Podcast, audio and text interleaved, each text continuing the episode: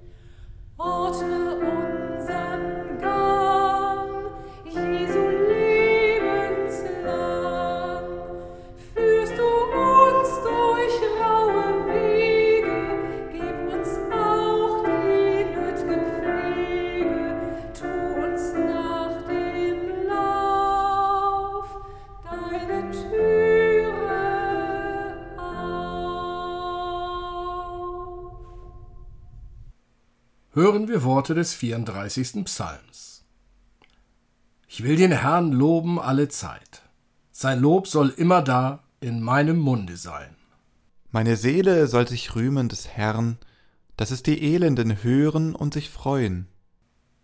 Preiset mit mir den Herrn und lasst uns miteinander seinen Namen erhöhen.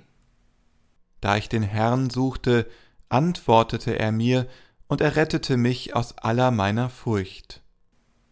Die auf ihn sehen, werden strahlen vor Freude, und ihr Angesicht soll nicht schamrot werden. Als einer im Elend rief, hörte der Herr und half ihm aus allen seinen Nöten.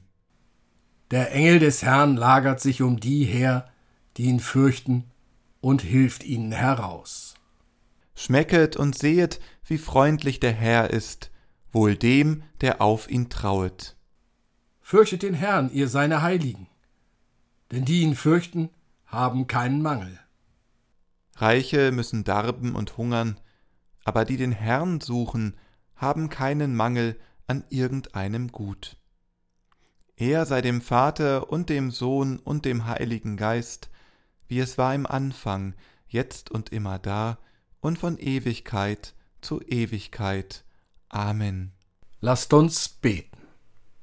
Gott, mit allem, was uns begegnet, hast du einen Auftrag an uns. Öffne uns die Sinne und den Geist, dass wir sehen, was du willst, durch Christus, den wir bekennen als unseren Weg im Heiligen Geist. Amen. Ich glaube an den Vater, den Schöpfer dieser Welt der uns mit seiner Liebe in seinen Händen hält. Er schuf aus nichts das Leben, den Mensch als Frau und Mann, die Krone seiner Schöpfung, ich glaube daran. Ich glaub an Jesus Christus, der auf die Erde kam, Der Mensch, wie wir geworden, die Sünden auf sich nahm, er ist am Kreuz gestorben, doch brach die neue Bahn, denn er ist auferstanden, ich glaube daran. Ich glaube an den Geist, den man im Herzen spürt, der überall zugegen uns Gottes Wege führt. Er wird die Welt verwandeln und treibt die weiter an, in Gottes Sinn zu handeln. Ich glaube daran. Ich glaube an Gemeinschaft mit Gott als Fundament. Ich glaube an die Liebe, die einigt, was uns trennt. Wir werden auferstehen, wie Christus es getan. Die Schuld wird uns vergeben. Ich glaube daran. Liebe Hörerinnen und Hörer, heute wird über den Propheten Jona zu reden sein. Bisher war er mehr die Figur, die im Kindergottesdienst zur Sprache kam. Seit 2018 die Predigtexte neu sortiert wurden, kommt Jona nun auch mal bei den Predigten zum Tragen. Vor vielen Jahren war das noch ganz anders. Da war die Geschichte von Jona und dem Fisch viel, viel präsenter. Als Beispiel möchte ich Marias Rippe nennen, die in der Kölner Kirche St. Maria im Kapitol im Westjoch des südlichen Seitenschiffes hängt. Liebe Hörerinnen und Hörer, Sie haben richtig gehört. Marias Rippe an der Kirchenwand. So ist der Kölner Humor. Irgendwann sind in dieser Kölner Kirche vier Knochen eines Grönlandwales aufgehängt worden. Die Anordnung der Knochen veranlasste den Kölner Volksmund dann, von Marias Rippe zu sprechen. Eine subtile Form der Reliquienkritik. Bei der Vorbereitung auf den heutigen Predigtext kam auch eine Problemstellung zutage, die erst im 20. Jahrhundert möglich wurde. Nur deshalb, weil die Welt vergessen hat, wie die antike Welt zur Zeit Jesu in Jerusalem und umzu die Tage, Wochen und Jahre gezählt hat. Heute soll ja ein Stück der Geschichte von Jona bedacht werden.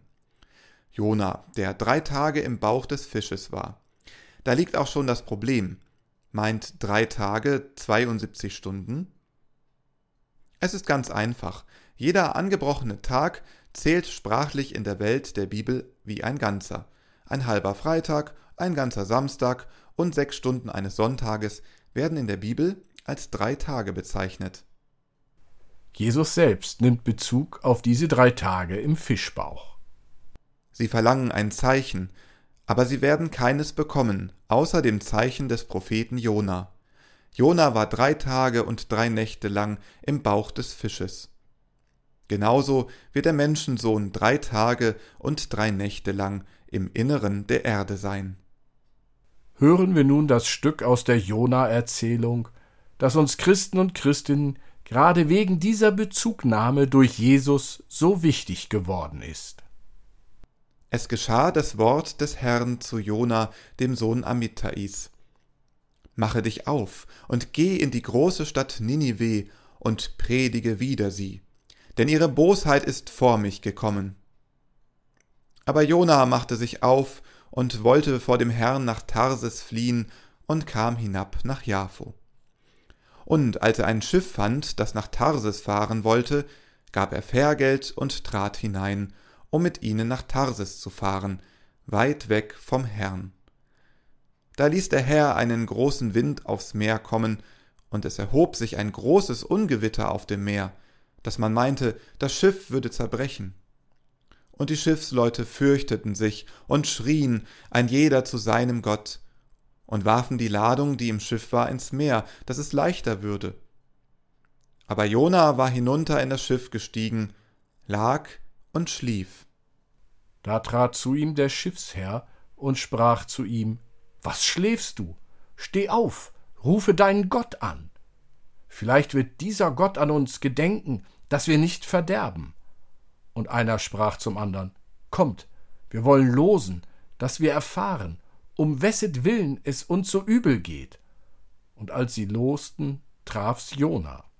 Sie sprachen zu ihm, Sage uns, um wessen Willen es uns so übel geht. Was ist dein Gewerbe und wo kommst du her? Aus welchem Lande bist du und von welchem Volk bist du? Er sprach zu ihnen, Ich bin ein Hebräer und fürchte den Herrn, den Gott des Himmels, der das Meer und das Trockene gemacht hat. Da fürchteten sich die Leute sehr und sprachen zu ihm, Was hast du da getan? Denn sie wussten's, dass er vor dem Herrn floh, denn er hatte es ihnen gesagt. Da sprachen sie zu ihm, Was sollen wir denn mit dir tun, dass das Meer stille werde und von uns ablasse? Denn das Meer ging immer ungestümer. Er sprach zu ihnen, Nehmt mich und werft mich ins Meer, so wird das Meer still werden und von euch ablassen. Denn ich weiß, dass um meinetwillen dies große Ungewitter über euch gekommen ist. Doch die Leute ruderten, dass sie wieder ans Land kämen. Aber sie konnten nicht, denn das Meer ging immer ungestümer gegen sie an.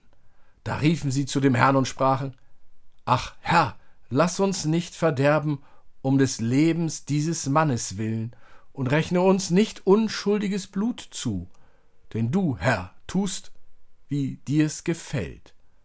Und sie nahmen Jona und warfen ihn ins Meer.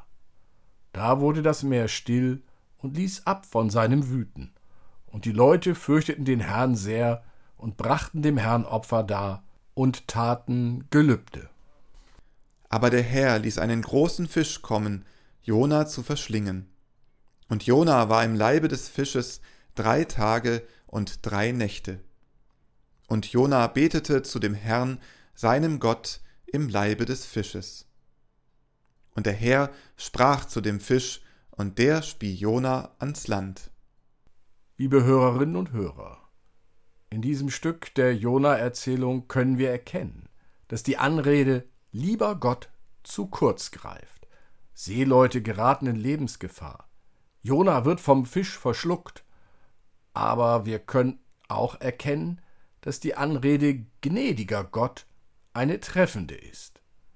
Das Schiff mit den Seeleuten geht nicht unter. Jona überlebt die Zeit im Fisch.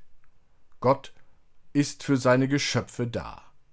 Besonders an der Person Jona wird deutlich, wie geduldig Gott mit den Menschen ist. Jona will weg. Er will nichts mit Gott und dem, was Gott möchte, zu tun haben. Er wendet sich ab. Er will lieber tot sein, als den Weg zu gehen, den Gott ihm zeigt. Nehmt mich und werft mich ins Meer, sagt Jona zu den Seeleuten. Jona stirbt nicht.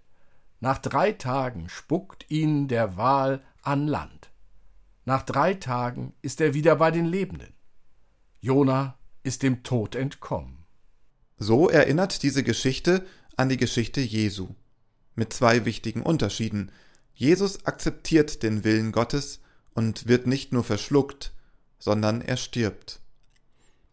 Die Jona-Erzählung ist für uns Christen und Christinnen eine Erinnerung an Jesus Christus, eine Erinnerung an die frohe Botschaft, dass Jesus nach drei Tagen auferstanden ist. Der Tod ist bezwungen. Halleluja.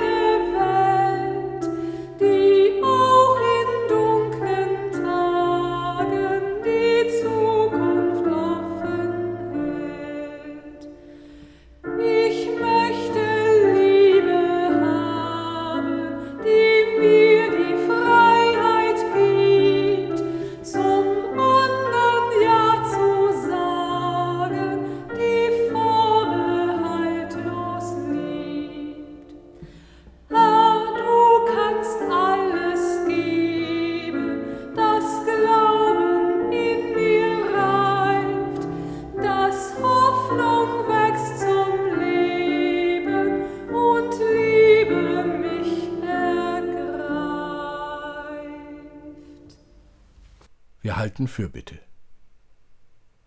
Gott, wir danken dir für jedes Menschenwort, das uns die Ohren öffnet für dein Wort.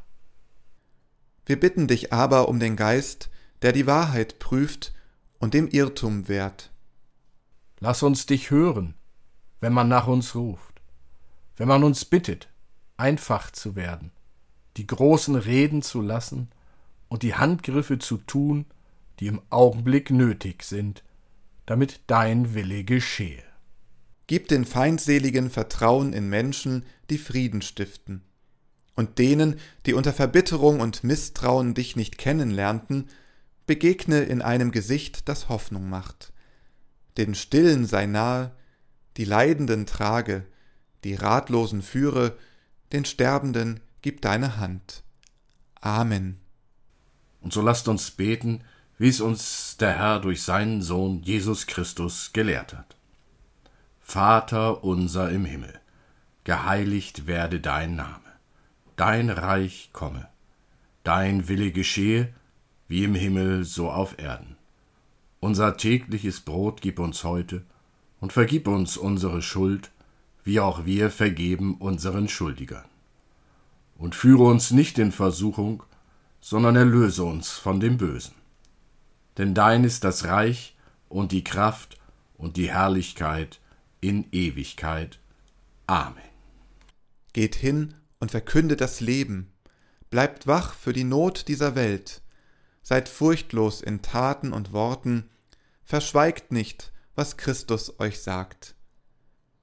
Es segne dich der barmherzige Gott aller Liebe, der gerechte Herr über alle Taten, der Schöpfer, der dein Leben vollendet. Amen.